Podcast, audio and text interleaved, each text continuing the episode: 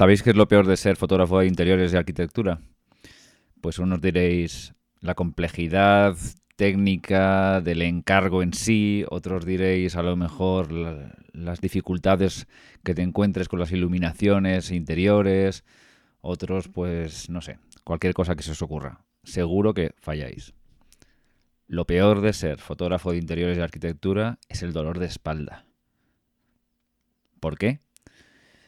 Pues porque vas cargando todo el rato con un trípode que pesa bastante, porque el mío pesa bastante. Muchas veces he, pensado en cambiar a, los de carbono, que son caros, pero la verdad es que te ahorra, la que te ahorras un kilo, sí. Seguramente el kilo a lo largo del día te, te, aligere un poco el dolor de espalda. Pero la cámara pesa, el objetivo pesa, el trípode, aunque sea de carbono, sigue pesando. Y tienes que andar. Y yo tengo la tendencia a cogerlo con una mano. Y al cogerlo con una mano, tiras de espalda sin, sin darte cuenta, ¿no? Y entonces, todo eso se va ahí yendo a las lumbares, te va destrozando las lumbares y cuando llega al final del día y hayas hecho dos, tres casas, te has tirado a lo mejor seis, siete, ocho horas moviendo el trípode de un lado para otro, porque en una habitación vas a poner el trípode en tres o cuatro sitios, no es que llegas en, sino pum, lo mueves, pum, lo mueves, vas para aquí, vas para allá. Al final te destroza, o sea, te destroza, es horrible, horrible. Muchas veces lo de cambiarme las mirrorless no es porque es por esto, es por decir, si me quitara un poquito de peso por aquí, me quitara un, poquito de peso por allá, lo vas a que al final empiezas a, sumar y restar y dices, bueno, tampoco es tanto, ¿no? Y, y, es que esto es tremendo. Vamos, que es una profesión totalmente desaconsejada a los que tengáis algún problema de espalda.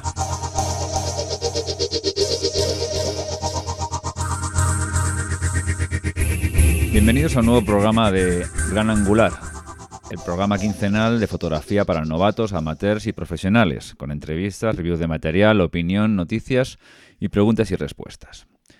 Primero os quiero agradecer a todos los que habéis participado en el concurso Gran Angular que hemos hecho a través de Instagram en la primera edición. Em, quería primero, mm, pues eso, dar un agradecimiento general Mm, yo sé que fue una cosa un poco preparada así, así por encima y hay algunas cositas que ahí tenemos que ajustar, sobre todo de funcionamiento, pero de verdad muy agradecido. Han sido más de 100 eh, fotografías eh, presentadas al concurso y la verdad es que me ha, me ha sorprendido la buena acogida que ha tenido, así que lo seguiremos haciendo. Y, nada, muchas, muchas, muchas felicidades a todos los que habéis participado, porque la verdad es que el nivel ha sido bastante alto.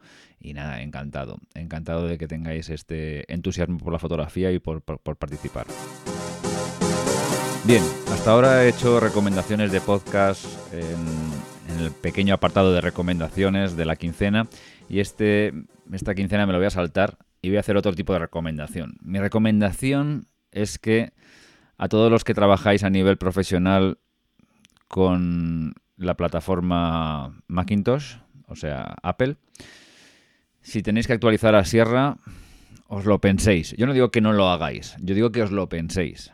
O sea, que hagáis lo que yo no he hecho, que es actualizarla así a la brava a primeras de cambio. ¿Por qué?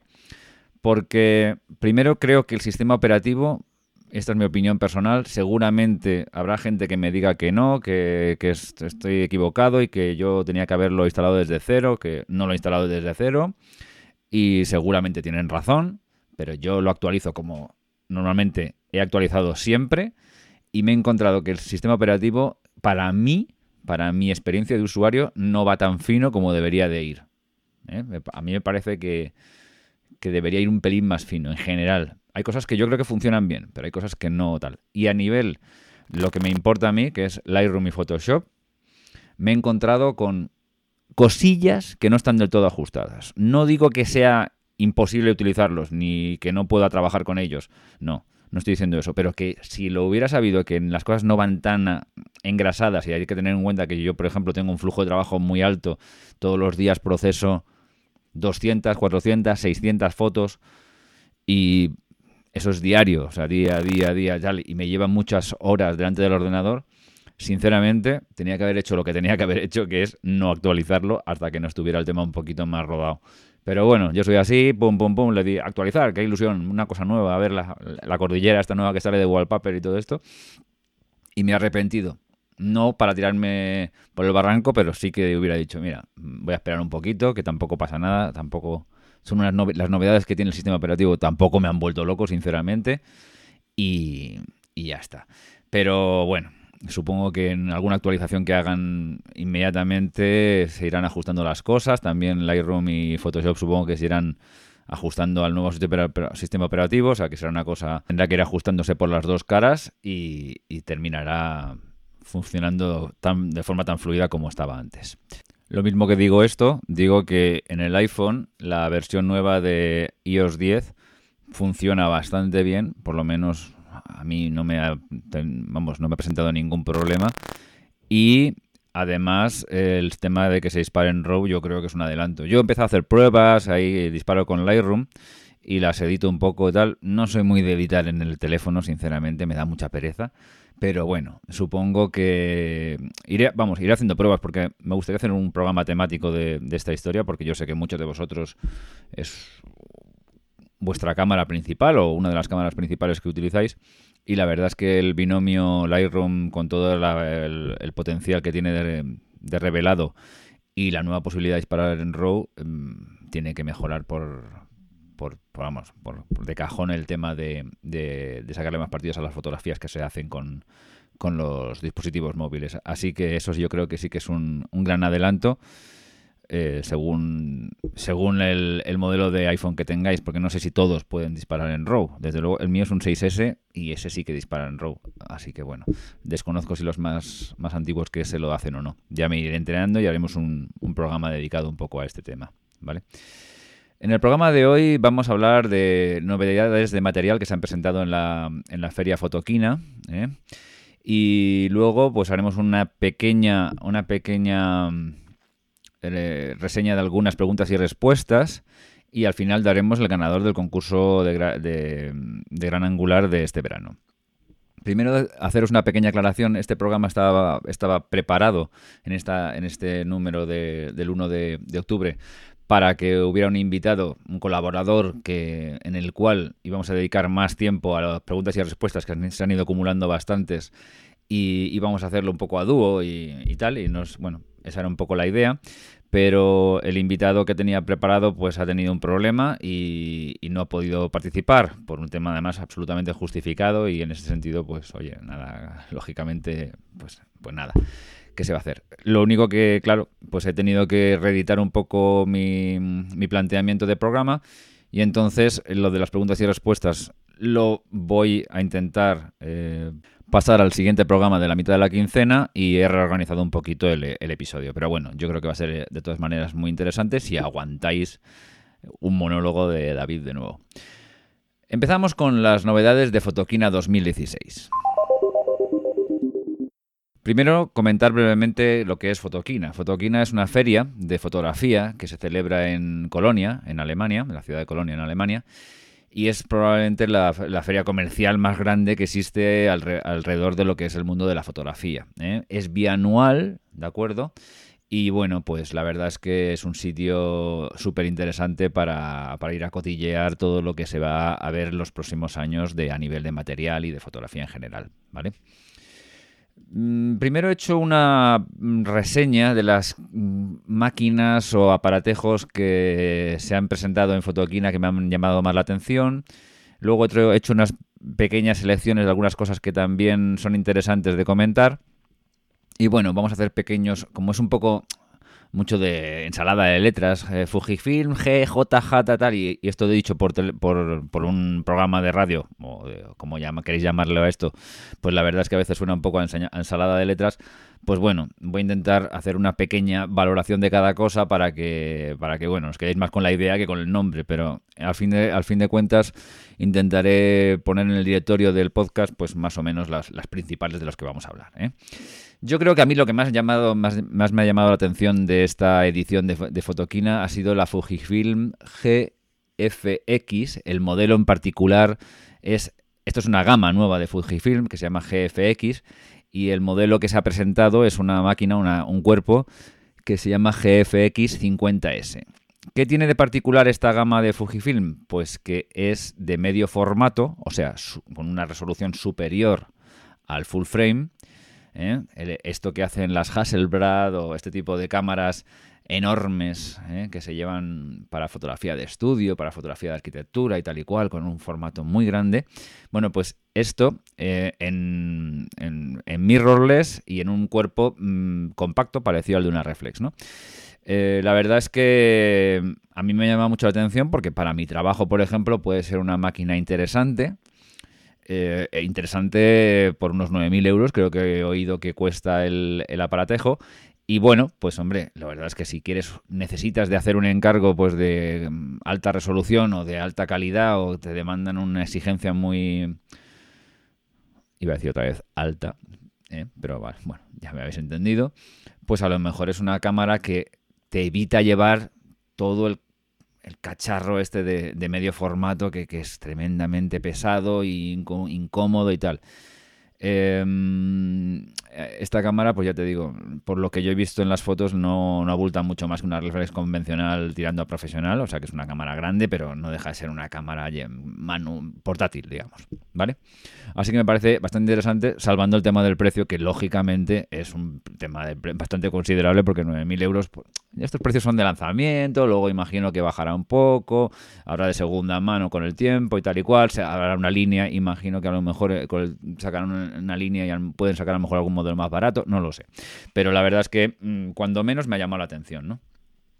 También ha sacado eh, Panasonic una Lumix GH5 que bueno pues es una viene, viene a abundar en la línea en la línea GH de Panasonic. No está mal bueno, tiene el 4K graba 64 o sea, 60p en 4K y bueno pues tiene unas buenas especificaciones que la verdad es que le hacen una, una, una cámara interesante. También Olympus ha sacado la Mark II de la OMD M1, que bueno, que es el buque insignia que tiene Olympus para, la gama mirrorless y que va un poco a enfrentarse a la Fujifilm X-T2 que está siendo ahora mismo lo puntero, más o menos, o de las punteras en este apartado. Tiene una ráfaga de 18 fotogramas por segundo que es tremenda. La verdad es que la cosa es bastante, bastante impresionante. Una sorpresa, la Sony A99 eh, versión 2 o más 2 como queráis llamarlo. Em, todo el mundo con la, con la, salida de las A7, eh, de la 7R, la 7.2 y todo este tipo de cámaras que ha sacado Sony de mirrorless, pensaba que la gama reflex eh, de Sony no iba a seguir aumentando o renovándose y sin embargo, esta nueva Sony, pues la verdad es que contradice todo lo que se esperaba un poco de esta línea. Esta cámara eh, es una cámara bastante interesante para el profesional. Yo creo que es una cámara orientada sobre todo al profesional, un poco dirigida, yo creo, a luchar contra la 5D Mark IV, que también se ha presentado en Fotoquina, eh, contra las gama 810 de Nikon.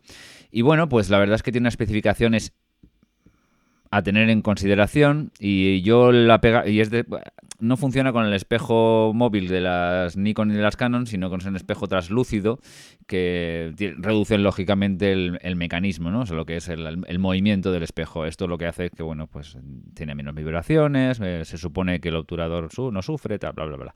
Eh, la cuestión, que a mí lo que me da siempre un poco que pensar este tipo de cosas es que tienes que abandonar toda la línea de, objetivos de Canon o Nikon si eres un profesional que está en Canon o Nikon, adoptar a, Sony, comprarte un adaptador, en fin, este tipo de cosas que dices, bueno, ¿y qué ventaja tiene esta cámara sobre una Mark IV? Pues bueno, sí, hay alguna cosilla. a lo mejor la ráfaga es un poco más larga, más, más rápida, este tipo de cosas, pero no veo una para un profesional en general, me podréis contradecir si queréis, pero yo no veo una ventaja tan, tan, tan, tan tremenda como para decir, mira, lo vendo todo y me paso a esto, teniendo en cuenta que un cuerpo es igual, es igual de abultado y contundente que puede ser cualquiera de las otras dos cámaras, ¿no? Sinceramente habría que probarla, me encantaría probarla, es una cámara que me interesa, me, gustaría probarla y a lo mejor a veces por puro aburrimiento te cambias a otro sistema, pero también esto me ocurre, ¿eh? estás todo el día con una cámara en la mano y al final dices, voy a probar otra cosa. Esto me ha pasado a mí, que me ha pasado a Nikon y, en fin, he hecho de, pruebas de todo y tal. Pero, sinceramente, así a, bote pronto no le veo tantas diferencias como que para que te pases al otro lado. Es de 42 megapíxeles, con lo cual tiene una resolución bastante considerable. Eh, y bueno, los sensores de Sony son estupendos. De hecho, venden, si no me equivoco, venden a Nikon y a algunas otras marcas. Y la verdad es que son mm, probablemente de los mejores que hay en el mercado. Pero aún así, con todo y con esto, no sé si es tal. Ahora, que empezaras de nuevo y te vas a plantear meterte en un sistema, bueno, pues es una cámara lógicamente, seguramente a considerar, ¿vale? Bueno, hay una cosa que es un poco curiosa, que es la Leica Sofort, que es una cámara compacta de Leica, bueno, yo he visto aquí las fotografías, está así en, un color naranja y bueno, tiene un objetivo zoom.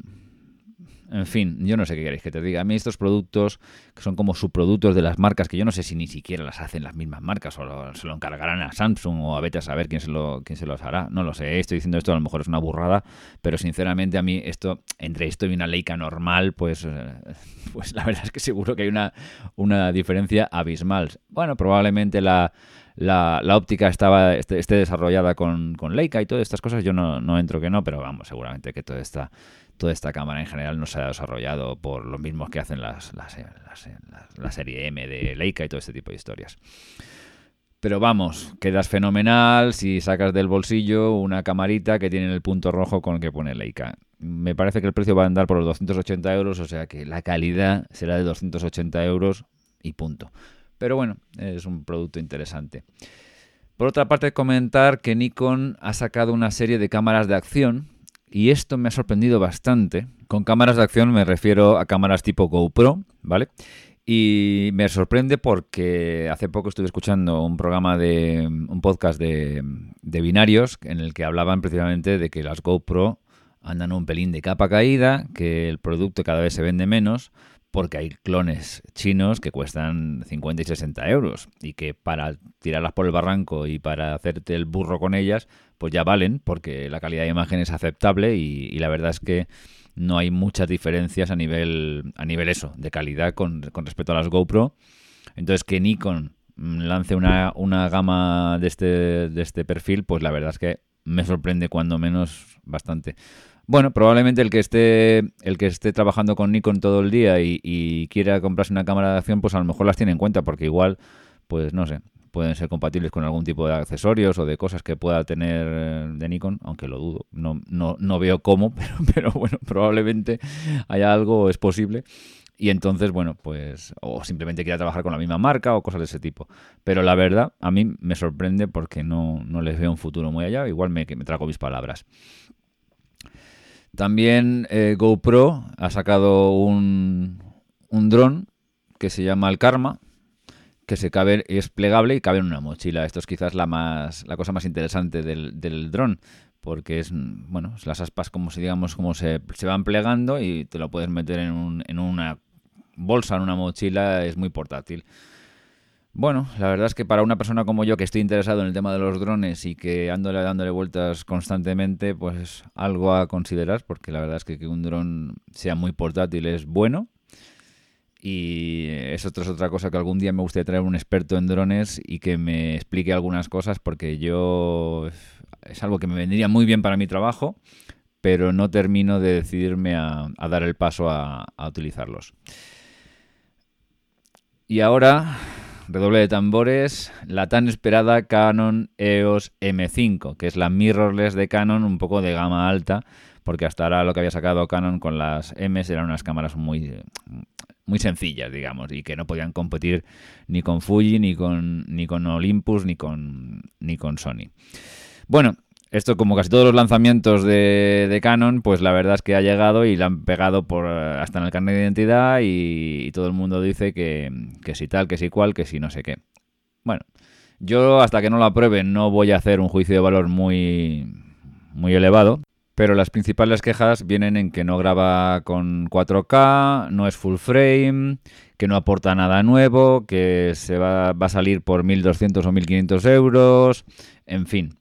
Eh, las típicas cosas que, bueno, pues hay gente que, las estaba esperando y no han sido así. Yo ya te digo, mi sensación es que siempre que Canon o Nikon lanzan una cosa en este sentido, les caen por todos los lados. Yo no digo que la cámara sea ni buena ni mala porque no la he probado y mientras que no la prueben no voy a hacer un juicio de valor, insisto, pero a mí en general no me parece un mal producto.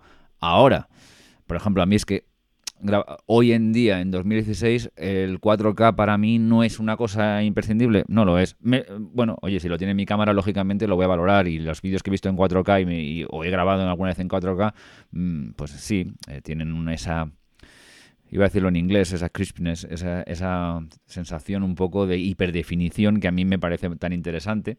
Pero que vamos, que yo no considero imprescindible, pero seguro que algunos de vosotros o alguno de la gente que pueda estar interesado en un tipo de, de estas cámaras, pues sí que lo, sí que lo agradecen.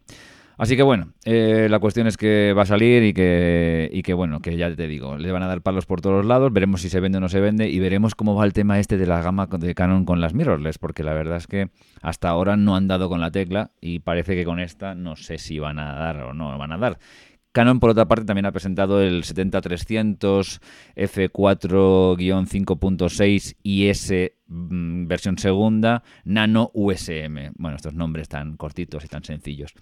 Es el 70-300 que había antes, eh, pero digamos totalmente renovado. Una cosa muy curiosa es que tiene una pantalla electrónica de información dentro del propio objetivo que permite eh, ver la información sobre el disparo en tiempo real, comprobar los ajustes de un vistazo, todo en digital. Bueno, pues es una cosa que es bastante novedosa y la verdad es que pues la pues bueno, llama la atención, sinceramente. Veremos cómo estos son unos objetivos un poco ramploncillos, pero bueno, veremos qué, tal se comporta este 70-300. Bueno, ya me van a caer palos y digo 70-300 que son ramploncillos, no están mal, son unos zoom que no están mal, pero a mí siempre me han parecido que pudiendo comprar un 70-200, aunque sea la versión sin estabilizar y aunque tenga menos rango y todo esto, me parece que estos, estas gamas no me parecen nunca demasiado interesantes.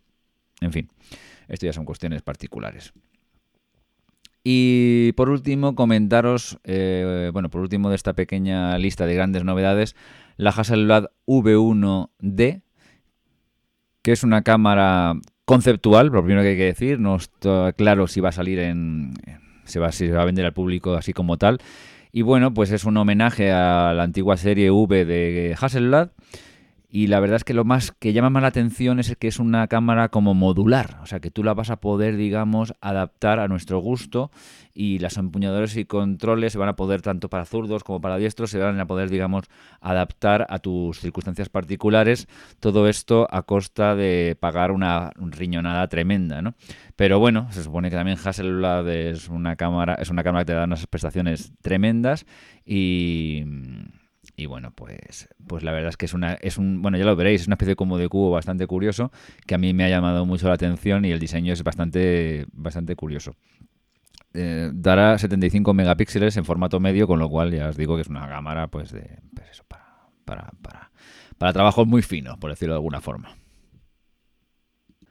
Más cosas interesantes. Me ha llamado poderosamente la atención la presentación de Sigma de tres nuevos objetivos de la gama ART, que es esa gama que tienen ellos como de máxima calidad en objetivos, que son un 500 f4 Sports, o sea que digamos es un objetivo dedicado pensado eh, o diseñado, digamos, principalmente para deportes. También yo creo que se pueda eh, será también un poco orientado a la naturaleza, pero bueno, eh, ellos le llaman sports. un 12-24 milímetros F4, F4 y un 85 F1.4 Art. Vale, perdón, me he equivocado. El F4, el F4 500 Sports no es de la gama Art, aunque la construcción es muy parecida a la gama Art. Y los otros dos sí que son de la gama Art, ¿vale? De acuerdo, disculpadme. Bueno, el L500, pues bueno, pues es un objetivo de 500, ya sabéis, esos trabucos enormes que vemos en los campos de fútbol. Y, y seguramente para el que haga ese tipo de fotografía será una cuestión a, considerar. A mí personalmente me ha llamado la atención el 1224 F4 eh, de la serie Art, que es un objetivo pues toda la serie Art tiene muy buena prensa, los que he probado yo son excelentes, el, el 50, el 35 me han gustado muchísimo, me parecen unos objetivos muy, muy, muy a la par de los mejores objetivos de la gama L de Canon, sinceramente. Y este como va un poco en mi en mi en mi gama de objetivos eh, profesionales pues la verdad es que metal. El precio que dicen es de 1750 me parece alto sinceramente. Seguramente luego a la hora de la verdad no será tanto pero pero bueno eh, es un objetivo de gama altísima con lo cual tal, la construcción son muy buenas en, general toda la gama se ve yo lo he visto en fotos lógicamente pero vamos tal. Y dicen dicen que en las esquinas, que es la clave de los grandes angulares, es bastante nítido. Así que bueno, esto habrá que comprobarlo con mis propias manos. Y luego, por último, el 85F1.4, que la verdad es que la versión anterior que tenía eh, Sigma era muy considerada y muy, muy buena para la gente que hace retrato. Eh, también es un objetivo que yo he probado varias veces y parece que lo tardaban en, en reemplazar porque precisamente el 85F1.4 les había salido muy bueno. Y este, bueno, pues es eh, la, versión en la gama art del mismo objetivo, que ya os digo que yo creo que para los que hacéis retrato o los que hacen retrato, yo hago retrato también, pero no lo puedo considerar que sea una cuestión profesional mía principal, pero me gusta hacerlo sobre todo pues a nivel mío de proyectos personales y todo ese tipo de cosas. Pues la verdad es que bueno, pues es un objetivo que seguramente será muy muy muy a considerar, porque 85 es una de las de las distancias ópticas principales para, el retrato y, la gama toda hasta ahora todo ha sido un, casi éxito tras éxito, así que bueno, este seguro, seguro que es un objetivo muy interesante. Por otro lado, SanDisk ha presentado en Fotoquina una tarjeta SD de un terabyte. Yo ya he visto algunas de 512 gigas, pero una tarjeta de un terabyte madre del amor hermoso. Esto es una maravilla. Bueno, la burrada que va a costar también será interesante, pero ¿esto qué quiere decir? Lo que quiere decir es que si estamos en 2016 y están presentando una, una tarjeta de un terabyte, que probablemente en 2020 las tarjetas de un terabyte sean lo normal. También daros cuenta de que la resolución de las cámaras cada vez es mayor, con lo cual eh, las, las, cámaras eh, producen unos archivos cada vez más grandes y cada vez necesitas más capacidad de espacio. Lo que antes eh, con 16 gigas parece que jamás las ibas a llenar, pues ahora las llenas y necesitas de 32, de 64 y, y vas tal.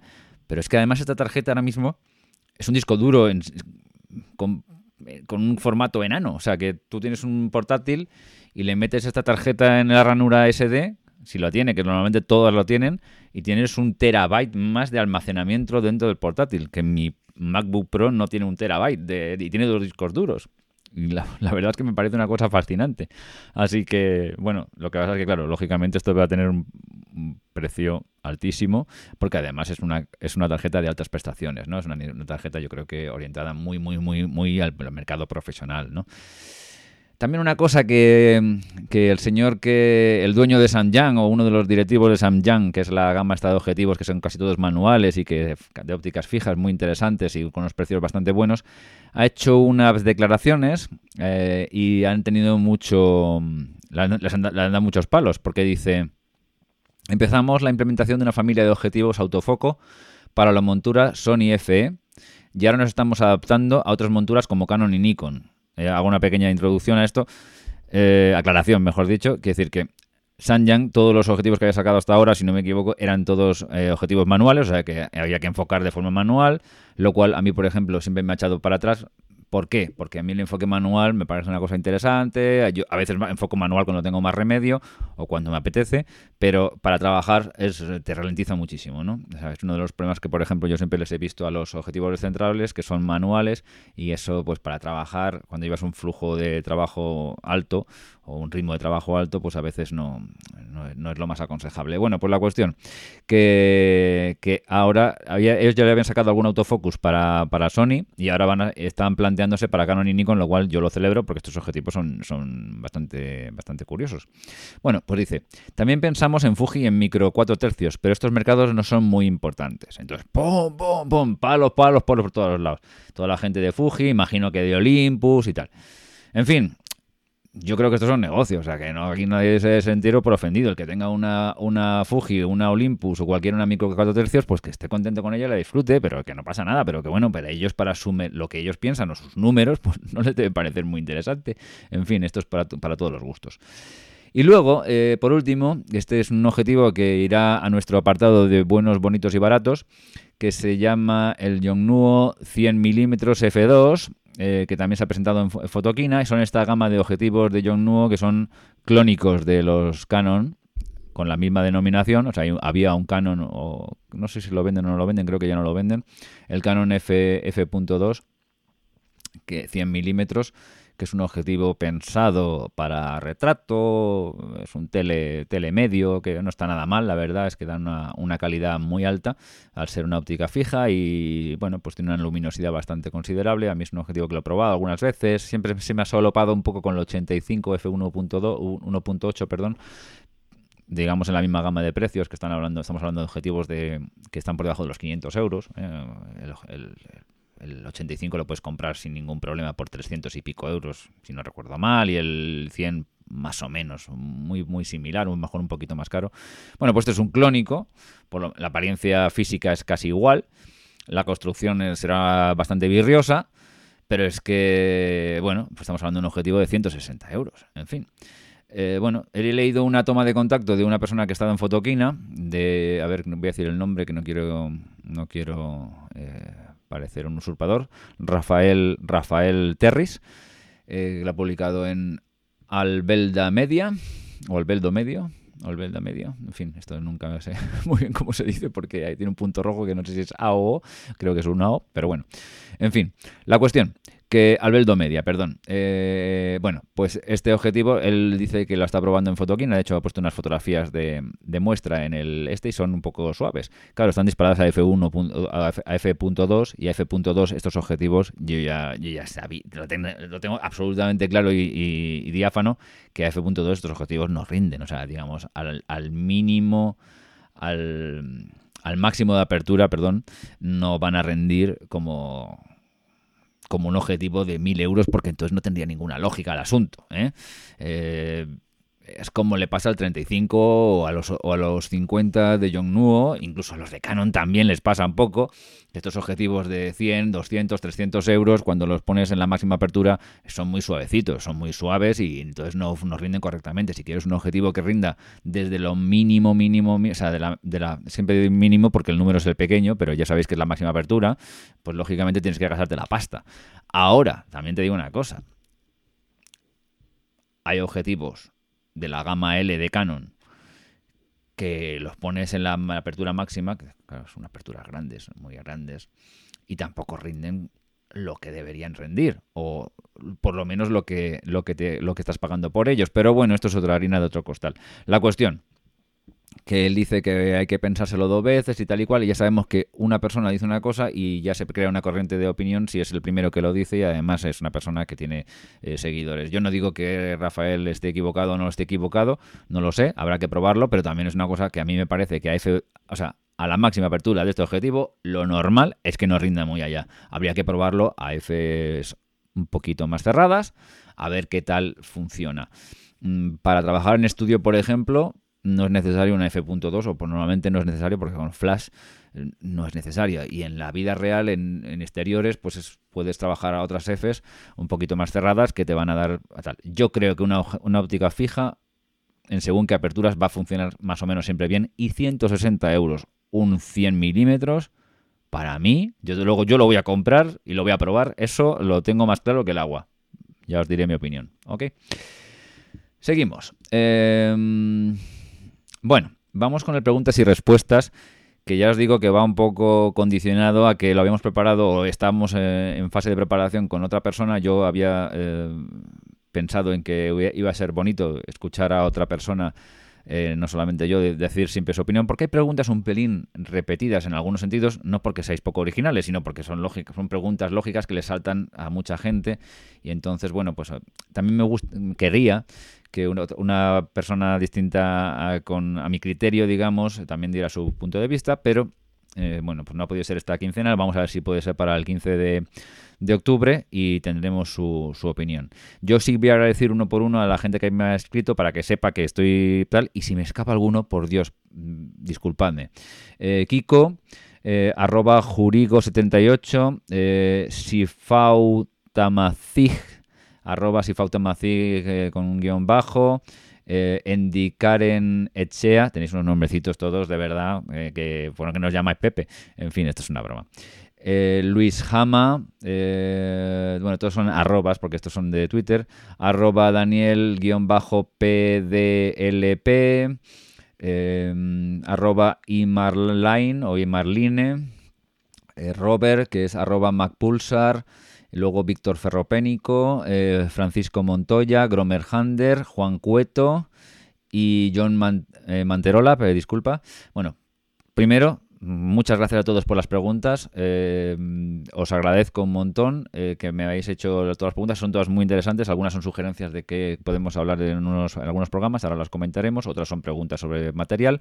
Y ya os digo, mm, esto todo quedará con su respuesta y si os dije que iba a ser en el próximo programa, pues ha sido este el motivo.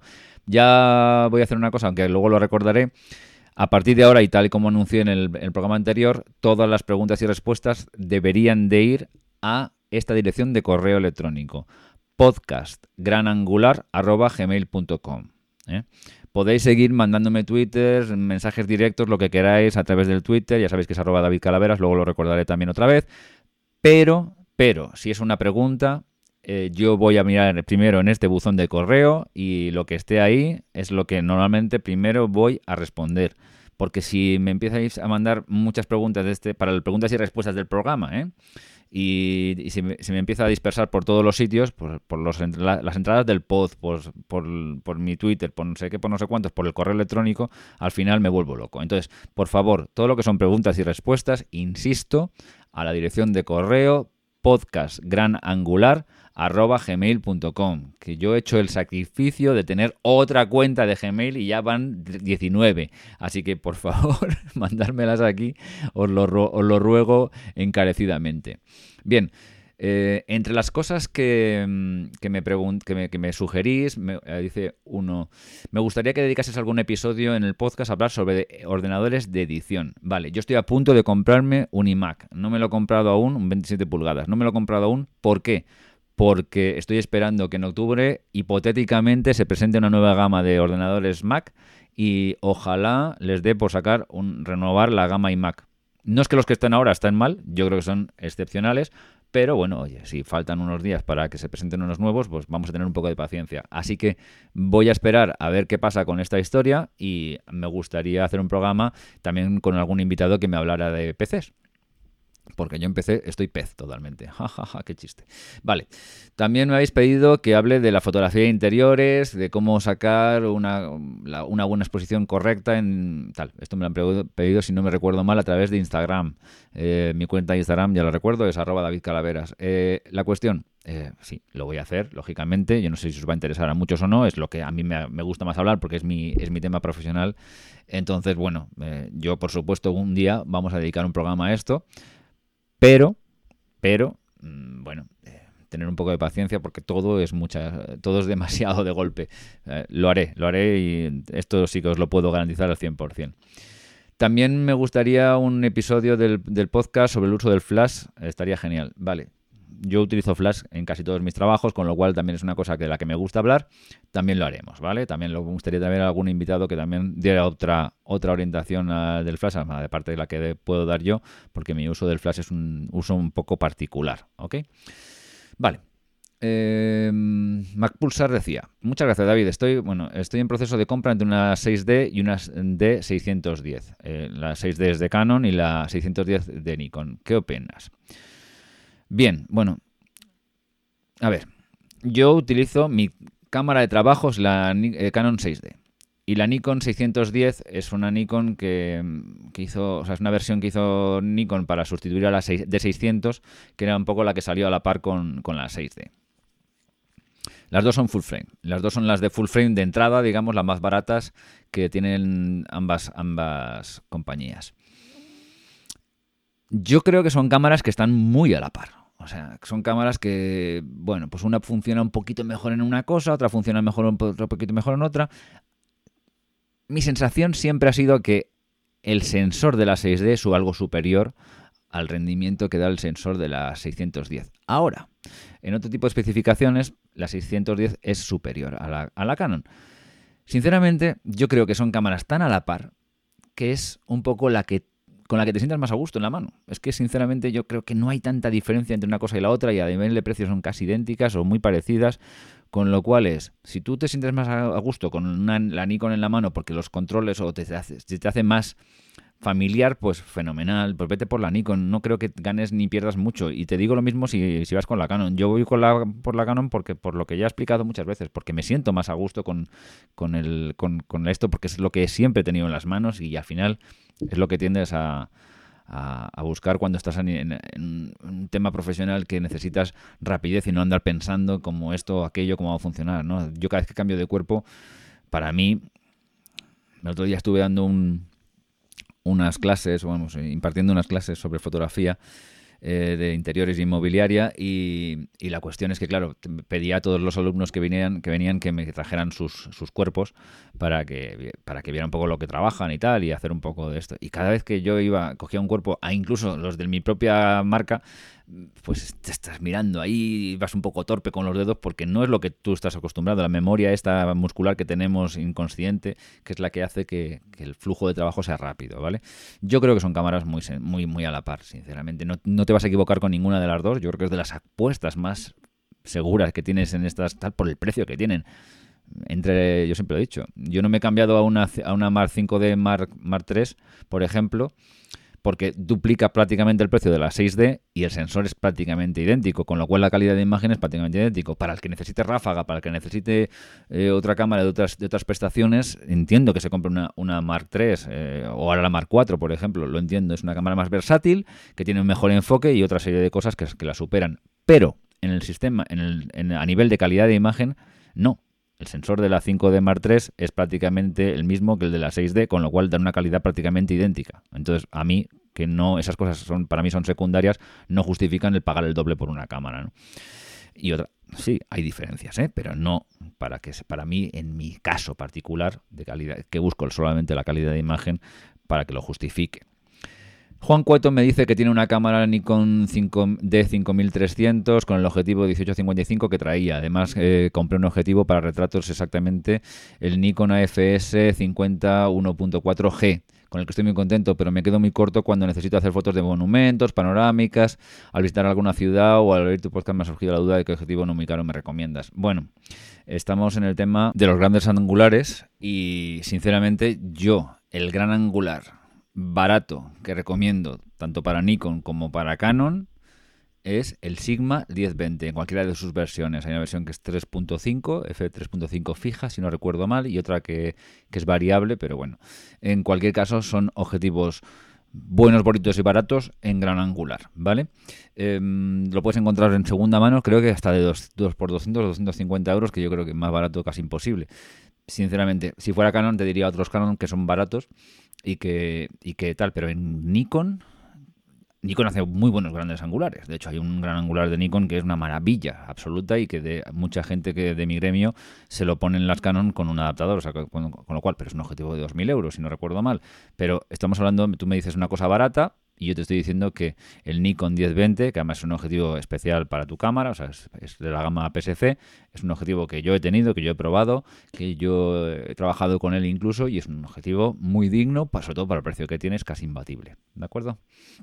Bueno, a los demás, eh, como os he dicho antes, por favor, tener un pelín de paciencia, os iremos respondiendo a todo y, y muchas gracias por seguir mandando todo lo que queráis al nuevo email para preguntas y respuestas o sugerencias del programa, que es podcastgranangular.gmail.com.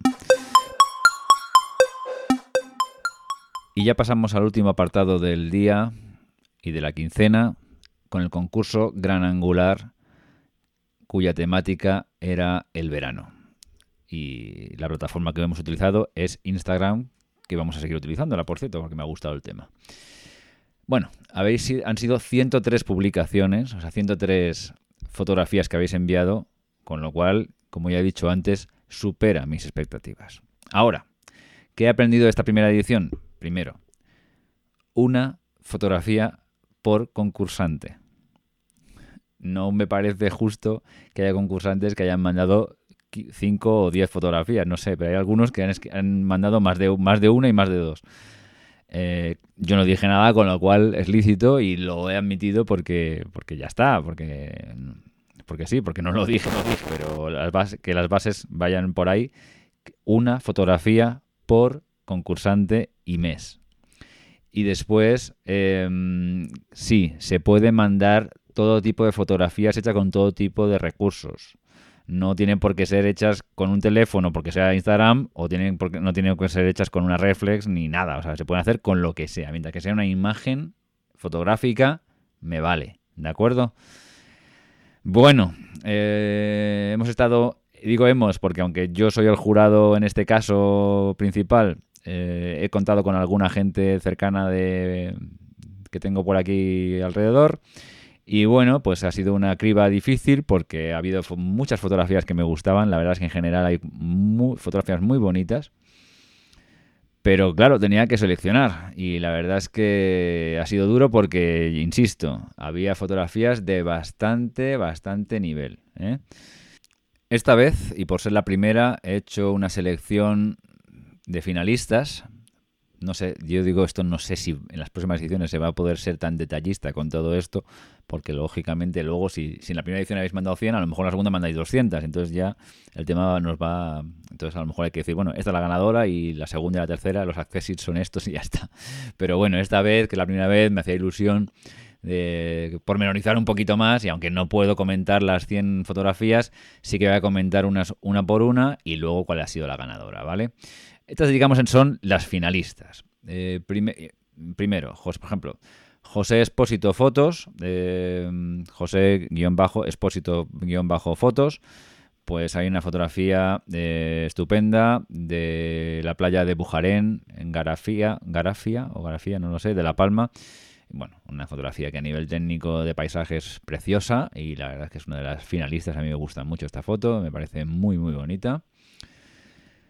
Eh, la de José-M-Peral eh, se llama Lluvia de Estrellas y la verdad es que yo quizás esta foto lo que le veo, lo que le veo, mm, eh, la pega que la veo es que no la veo tanto de la temática de verano. Me vas a disculpar, José, pero la fotografía me encanta. La fotografía es una fotografía nocturna, que además es una un tipo de fotografía que a mí me gusta mucho. No lo hago, pero me gusta mucho y veo que has utilizado, me da la sensación de que has utilizado un flash, estoy casi convencido.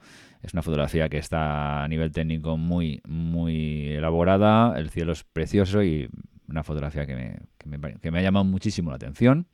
Probablemente en otro tipo de, temática hubiera sido de las seleccionadas para la final, eso está claro, pero vamos, una fotografía en cualquier caso finalista, aquí claramente superior.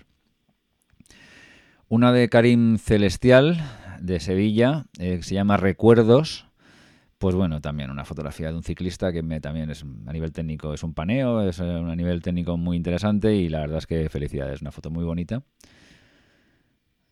Una de Cristian Nadales, eh, no tiene título, pero es un paisaje a contraluz, con un amanecer o un atardecer, mm, tal. Yo creo que a lo mejor quizás a mí lo que me ha... No sé si has utilizado algún tipo de filtros, alguna cosa. Si lo has hecho, eh, me hace dudar y si no lo has hecho pues también me hace dudar con lo cual pero vamos los colores son muy interesantes la, composición es, bonita y una foto que en cualquier caso me, ha gustado también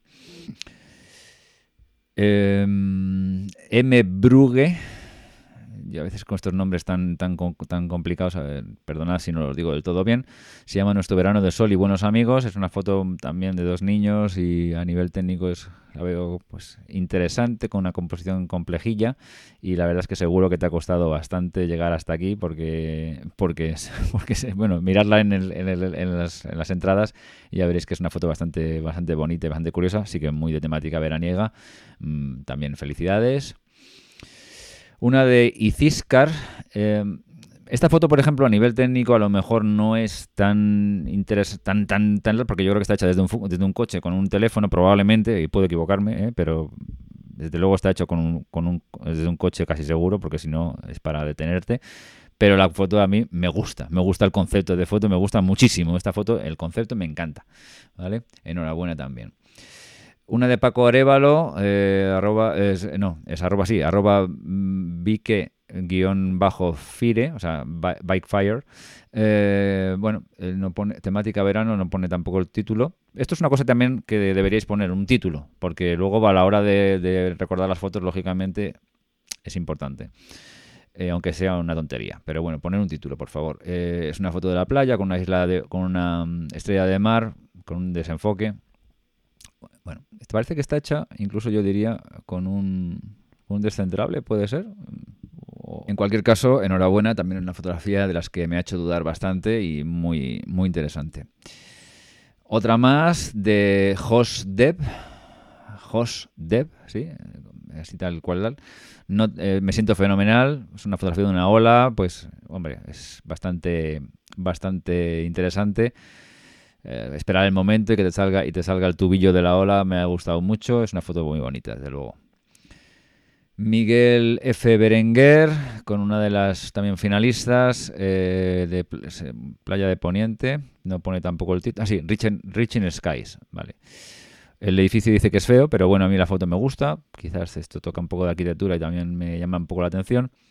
Sinceramente, me gusta la foto, me gusta mucho. Me parece que también es una foto veraniega y aunque no es la típica de playa y tal, pero me parece una foto muy, muy interesante y también te doy la más sincera enhorabuena.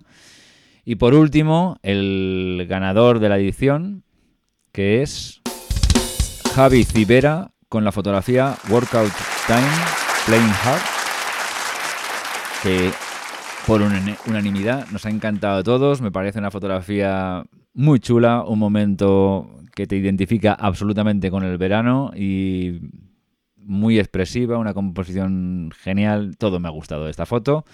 No, seguramente a nivel técnico hará fotos superiores y yo no digo que no, pero es la que más nos ha llenado a todos y la que nos ha gustado más a todos, eh, así que no había discusión en este caso.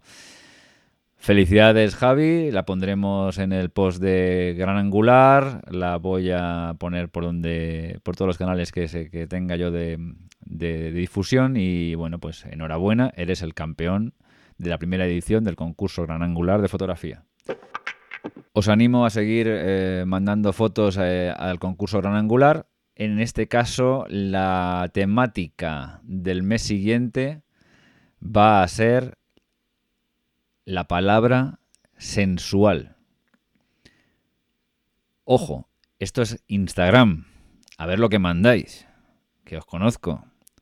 No os paséis, no os van a dejar publicar nada demasiado bestia. Así que por favor, a veces menos es más, a veces sensual puede ser cualquier cosa, así que no tiene por qué ser algo sexual, sino estoy diciendo sensual, y con toda la gama que te, de acepciones que dé la palabra. Así que esa es la palabra que nos va a regir en el concurso del mes de octubre. Se cerrará el concurso el 28 de octubre y el hashtag va a ser concurso GA octubre.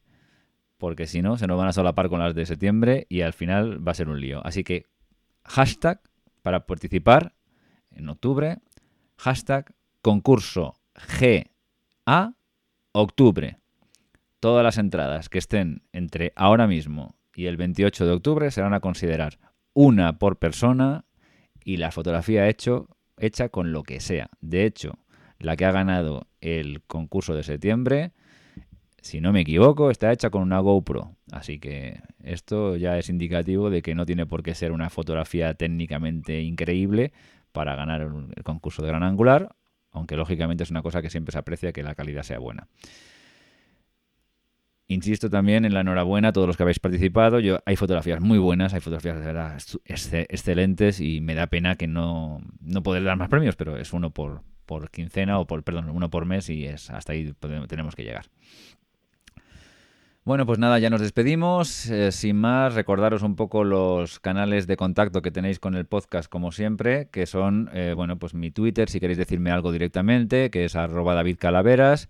También mis, las fotografías que voy publicando en Instagram, las mías particulares, que también es lo mismo, arroba David Calaveras en Instagram. Tenéis el, podcast Gran Angular en Emilcar FM, que es nuestra plataforma madre, donde estamos alojados, donde nos quieren, nos adoptan y nos, nos aguantan todos los meses. en iTunes, también podéis descargarlo, en Spreaker y en iBox o iBox, como queráis llamarle. Eh, todos estos enlaces los podéis encontrar en la web de www.emilcar.fm, que ahí es donde podéis dirigiros. Si queréis poner un post del episodio en particular, diciendo lo que sea, pues podéis hacerlo en Emilcar, podéis hacerlo en cualquiera de los otros sitios. Si nos ponéis una reseña en iTunes, pues os lo agradeceremos muchísimo. Ya tenemos unas cuantas y la verdad es que os lo agradezco mucho, mucho, mucho, mucho. Y si alguien la pone, os lo agradeceré muchísimo más porque la verdad es que normalmente la gente los descarga desde iTunes y ahí pues eh, tal. Em, recuerdo también simplemente la nueva dirección de contacto para preguntas y respuestas o sugerencias al programa que es podcastgranangular.gmail.com todo lo que sea preguntas para que se hablen en, los siguientes episodios, por favor, hacerlo en esta dirección de, correo electrónico. Y nada más, nos vemos, nos perdón, nos oímos dentro de 15 días. Espero que esta vez ya sí con, con nuestro invitado que teníamos planeado. Y, si no, bueno, pues en cualquier caso, eh, muchas gracias por oírme y hasta dentro de 15 días. Adiós.